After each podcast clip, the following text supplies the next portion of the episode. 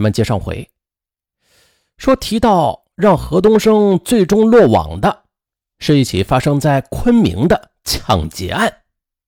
也正是因为该案的发生，让何东升的 DNA 数据与之前济南警方采集的何东升亲属的信息比对成功了，终于让这名公安部的 A 级通缉犯落了网。按照检方的指控，二零零九年二月的一天。这何东升是与小韩等六人以介绍工作为由，将男子唐某骗至昆明的一家家具城内，向唐某强行的索要五万元。唐某拿不出钱，只好找另外一个朋友，将这五万元就汇入到了何东升的银行卡内。六人才将唐某给放走。但是济南中院在重审时却认为，经查何东升。与唐某确实有经济纠纷，审理后，法院认为此案不构成抢劫罪。呃，兜兜转转之间，何东升的最终归案就应了咱们之前的那句话：“天网恢恢，疏而不漏。”那节目的最后，咱们再来看一下这五个被害青年的人生的最后轨迹吧。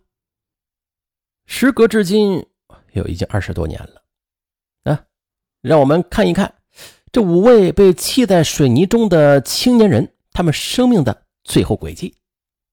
那天，被害人王某把女儿送回家，这临走时，他告诉父母说不回家吃饭了。被害人桑某是离开了舅舅家，这桌子上还有他吃剩下的包子。再就是第三位被害人李某，他骑着自行车。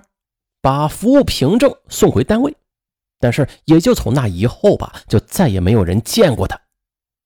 再就是一早送丈夫出门上班，张某的妻子，她晚上接到单位的电话，说张某没去单位里上班。最后一个于某接了个传呼，打过一个电话之后，脸色发白，直冒冷汗。他跟同事说孩子病了。便急匆匆的走了。在那之后，到底是发生了什么？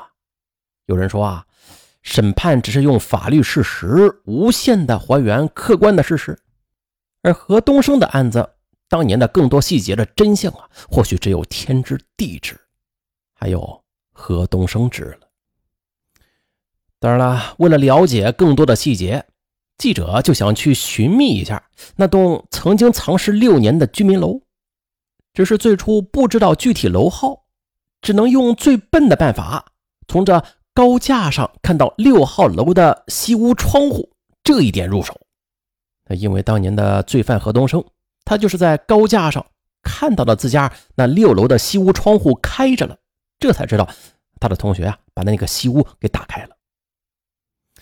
于是他们便以高架路为坐标轴，按照坊间传说的地理位置。以及何东升的工作单位、亲属关系，在这几十栋居民楼里边就去寻找那可疑的目标。接连三天找下来，一排居民楼就引起了注意，感觉啊，这目标楼应该就是在这排居民楼之内。在获知具体的门牌号之后，又经过核实之后，发现此栋楼真的是位于走访确定的目标区域内，但是。因为当地这楼号在事发之后全部变更了，在年长的居民的指点之下，记者又是几经周折，这才找到了疑似当年藏尸的房间。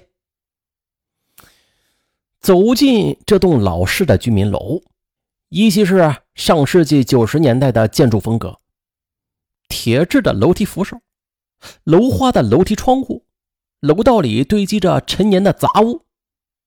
有的住户门前还有未清理的垃圾袋，啊，整个楼道里都是弥漫着一股说不清的怪异的味道。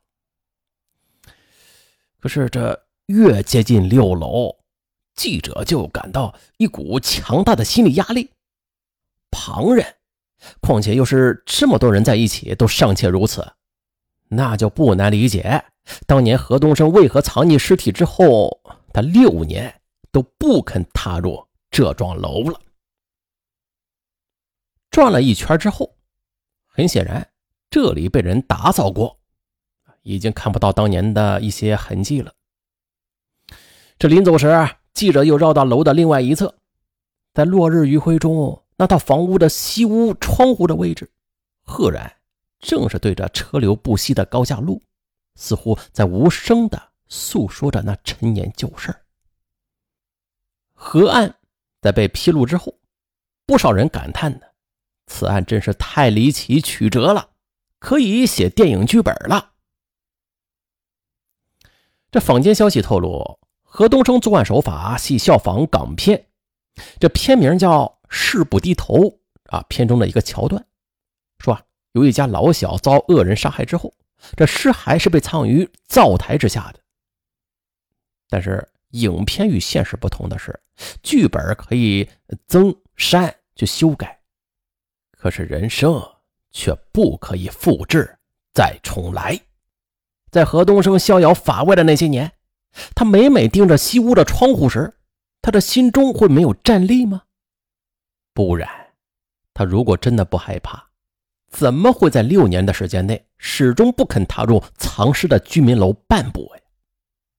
只能说心中有鬼，京剧有甚。这古往今来呀，每一个以贪婪开始的故事，他最后总是会以惩罚作为。收尾。好了，本期案子就到这儿。我是尚文，咱们下期再见。